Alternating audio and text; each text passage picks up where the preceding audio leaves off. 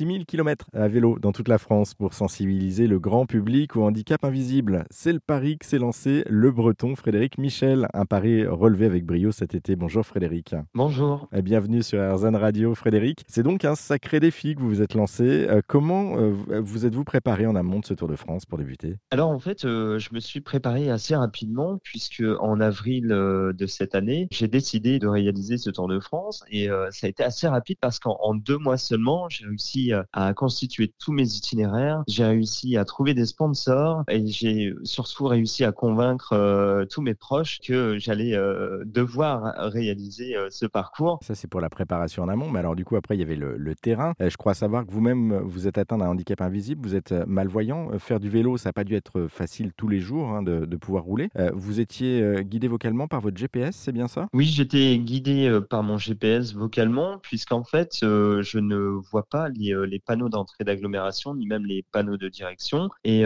donc, c'était vraiment l'une des grandes complexités de ce challenge. Et puis, par ailleurs, pour la petite histoire, en fait, j'ai dû travailler avec une, une orthoptiste pendant un petit peu plus d'un an pour me, me permettre d'utiliser en fait ma vision périphérique. C'est ce qui m'a permis finalement de pouvoir conserver mon indépendance à vélo et de, de pouvoir au moins utiliser une partie de ma vue pour observer ce qui se passait dans mon entourage, donc voir les véhicules notamment qui étaient devant ou derrière moi. Donc en fait, j'ai réussi quelque part euh, en roulant moins vite et en me concentrant énormément à euh, passer euh, toutes ces petites ces, petites étapes et, et, à faire en sorte que eh bien l'accident n'arrive jamais. Je reviens sur cette histoire de GPS parce que le GPS vous a guidé tout au long de votre parcours, mais il vous a aussi joué quelques tours, je crois. Ah oui, en effet, le GPS m'a joué pas mal de tours. J'étais dans, dans la région de Bordeaux et mon GPS m'a complètement planté et je me suis retrouvé au milieu de vignes, au beau milieu de la nuit. Je n'avais plus de batterie pour le vélo, je n'avais plus de batterie pratiquement euh, sur le téléphone. Et donc, il a fallu que je contacte ma famille qui me géolocalise en permanence pour euh, contacter la gendarmerie qui, euh, une heure après, alors que j'étais dans le noir le plus total, est venu me chercher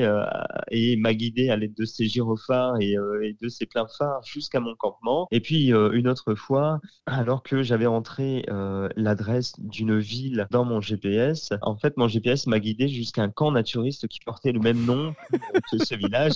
Et donc, et donc eh bien, euh, j'ai séjourné pendant trois jours dans ce camp euh, naturiste puisque j'avais déjà payé par avance euh, le séjour. C'est original, merci de GPS du coup. oui, tout à fait. Ça fait vivre aussi des expériences différentes et c'est pas plus mal. C'est aussi une ouverture sur, le, sur, sur d'autres choses. Une journée type, justement, lors de ce Tour de France, c'était comment? Alors, le matin, je me réveillais à 7 heures et je me préparais à parcourir en moyenne une centaine de kilomètres et je faisais quelques, quelques pauses sur la route et il arrivait très fréquemment que des gens viennent à ma rencontre parce qu'ils avaient repéré ce petit fanion avec le drapeau breton que j'arborais en fait à l'arrière de ma petite remorque et donc tout de suite ça a créé la curiosité, les gens venaient vers moi et c'est de cette manière en fait que des conversations s'engageaient et que je faisais des rencontres. Puis ben, après le soir, j'arrivais à l'endroit exact que j'avais prévu et à partir de là, je cherchais l'endroit où j'allais pouvoir me loger. Et puis donc c'était environ 8 heures de, de vélo par jour, ce qui représente quand même 8 heures de méditation totale puisque vous êtes seul avec vous-même, seul sur votre vélo et c'est un temps nécessaire qui vous permet de, de réfléchir sur votre condition, sur votre vie, sur ce que vous voulez euh, améliorer, sur ce que vous voulez apporter euh, euh, pour les autres. Donc voilà, c'était le résumé finalement de, de, chaque journée. Bon, en tout cas, on en sait un petit peu plus grâce à vous sur votre journée type. Merci beaucoup Frédéric Michel pour cette présentation et pour en savoir plus sur votre Tour de France et sur les handicaps invisibles dont vous faisiez référence. Eh bien, on vous a mis toutes les infos sur notre site internet direction rzn.fr.